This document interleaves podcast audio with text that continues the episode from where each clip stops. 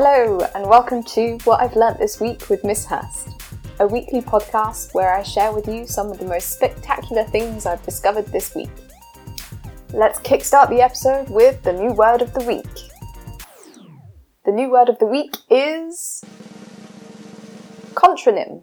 Now, you've probably already heard of the word synonym or even antonym, but a contronym is a step up because it is a word that is its own opposite.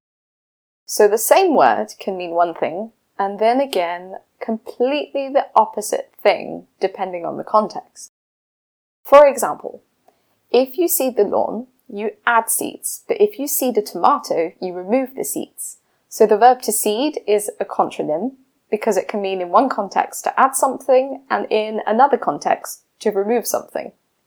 I absolutely love the fact that this crazy phenomenon exists in the English language. And it just goes to show why people find it so difficult to master English. My second example of a contronym is the verb to overlook, which on the one hand can mean to look down upon, as in the following sentence, the bathroom window overlooks the neighbour's garden. Cheeky.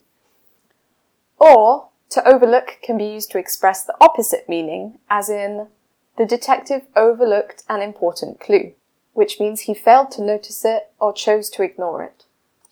My last example is the verb to sanction, which can mean at once to permit or grant approval, or conversely, to condemn or penalize someone.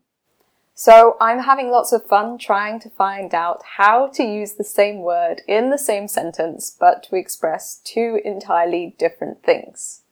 This is my favorite sentence so far. The government will sanction you for not respecting the confinement rules, as you are not allowed to go outside without the proper sanction. If you think you have an even better sentence using a contronym, please by all means send them in, share them in the comments area. Fun fact number two. Crows can recognize faces and hold grudges. Yep. One thing I learned this week was never to mistreat a crow because they can memorize your face, especially the faces of those who have treated them badly. That is pretty unsettling as it is, but what is even more unnerving is that the crows will even teach their friends and their offspring to gang up on you. This was discovered by a biologist called John Marzluff and his team of researchers. During their research, they used a dangerous face mask that was worn by the researchers while they trapped and tagged groups of crows. The crows that had been captured and manhandled by the dangerous face mask could recognize this mask and would react aggressively by swooping down ferociously and dive bombing the individual wearing the mask. Which is fair enough. They realized that the crows that had been captured would also inform their fellow crows of the danger, so it meant that almost all the crows would attack the dangerous face mask. They then took this a step further by testing this with baby crows or chicks who had never seen the dangerous face mask before, nor had they seen their parents react negatively to this mask. Even so, the chicks reacted just as aggressively, or as aggressively as a crow chick can act. Whenever the researcher wearing the dangerous mask approached their nest, they would scold this researcher. This suggests that crows could communicate quite elaborate pieces of information to one another and make sure their young also know and recognize a potential threat.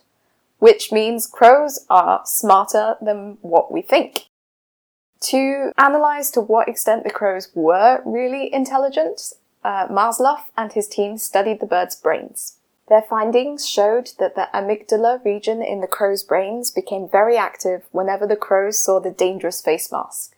The amygdala is a region in the brain associated with emotional processes and memory. A bird may develop emotional trauma from a negative experience just like humans, so this discovery really shows how smart these birds really are and emotionally intelligent too. Some researchers are saying we could potentially use this to our advantage by making better behaved crows. For example, crows eat anything from fruits to nuts, uh, insects, frogs, mice, eggs, etc. So we could train crows to stop eating the eggs of a rare species and thus increase this rare species' chance of survival. Or we could help farmers by teaching the crows to eat insects that destroy farmers' crops. So if you have a swarm of locusts, the crows could help. Or, more simply, you could train the crows not to eat the grains that the farmers have planted in their fields in the first place. What do you think? Is training crows to avoid eating certain things a good idea, or is this just another case of humans interfering with nature? As usual, let me know what you think by leaving a comment in the comments area.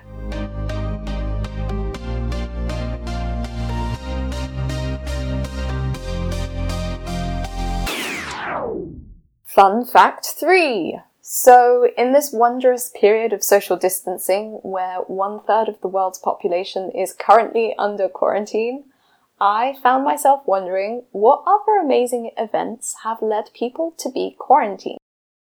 The most spectacular story I came across was about a woman nicknamed Typhoid Mary. Her real name was Mary Malone. She was an Irish woman who immigrated to the USA in 1883 she quickly found work as a cook, and from 1900 to 1907, she went from house to house rustling up grub for her employees. During this period, nearly 25 people fell ill with typhoid fever. typhoid fever is caused by Salmonella typhi, a bacteria which is usually killed when cooked at high temperatures. Except the story goes that poor Typhoid Mary's culinary speciality was making ice cream with peaches. And obviously, you don't cook ice cream. It is also noted that Mary Malone didn't wash her hands very regularly, so her ice cream and other dishes were most probably highly contaminated with a minefield of bacteria. Anyway, in 1906, after several cases of typhoid were detected in the households where Mary worked, the homeowners of one household decided to bring in George Soper, who worked for the New York Department of Health. Now, George Soper could be described as a typhoid fever detective. He was an expert in studying and tracking down typhoid fever outbreaks. Unfortunately, for Soper and his colleagues, they failed to track the cause of the contamination back to Mary and blamed it on water contamination. So Mary continued to work as a cook, spreading the disease as she went from house to house. Until 1907, when someone in the house where Mary was working succumbed to the disease. Soper finally figured out who the culprit was and correctly identified Mary as a typhoid carrier. Having tracked Mary down, Soper went to the house where she worked and asked her for urine samples, feces samples, and a blood sample. Mary apparently reacted very, very aggressively to this demand and said she was not ill, she had no symptoms, and actually, the story goes, she threatened him with a knife and Soper ran away. Soper came back with backup, um, a colleague from the health department, and they went to Mary's house to try and get her to come in and have these tests. The story goes that again, she became very, very vicious and both Soper and his colleague again fled. Finally, the authorities were called in to arrest her. She was stopped and she was taken to North Brother Island, situated in New York City's East River. She remained on the island in isolation for three long years, from 1907 to 1910. In 1910, the health department agreed to release her as long as she promised never to work with food again. You would think that that would be the end to this tale about Typhoid Mary, wouldn't you? But you're wrong. It seemed that Mary didn't keep to her promise and couldn't resist accepting a job as a cook because at the time it was just better paid. She worked in various places, rustling up some peach ice cream, changing her name in order to keep the authorities off her track, until Soper eventually had to sniff Mary out again and she was sent back to North Brother Island where she remained for the rest of her life. Her second stint on the island lasted 23 years, which makes a total of 26 years in quarantine. Now, I bet you're feeling quite lucky to only have stayed eight weeks in quarantine, right? Apparently, Mary is said to have spread the disease directly to a total of 51 people, and to have caused the death of three people. And that is, of course, without counting the people she passed the disease to, who in turn went on to spread the disease. Nowadays, Typhoid Mary's story has become so famous that it is used as a nickname to jokingly refer to extremely contagious sick people. However, there is a person who is said to have been even deadlier as a healthy carrier of typhoid. Tony LaBella, who also lived in New York like Mary Malone. Tony LaBella is estimated to have caused five deaths in a total of 122 cases in 1922. So why don't we use the name Tony Typhoid? Historians say that Typhoid Mary was treated more harshly than Tony LaBella due to her Irish immigrant origins and probably her gender. She was a lower class member of society and the first known healthy carrier of a disease, and as a consequence, her reputation was slated by the newspapers, who branded her as the most harmless yet most dangerous woman in America.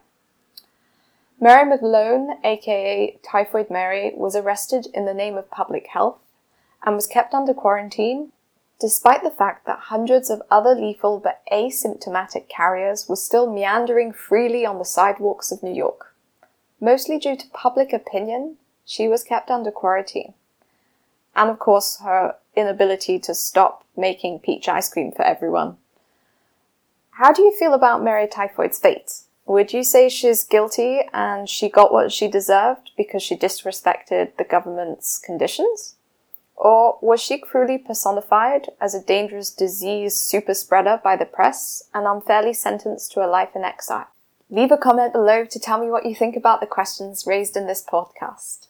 Thanks again for listening, and join me next week for another episode of Tales, Trivia, and Fun Facts.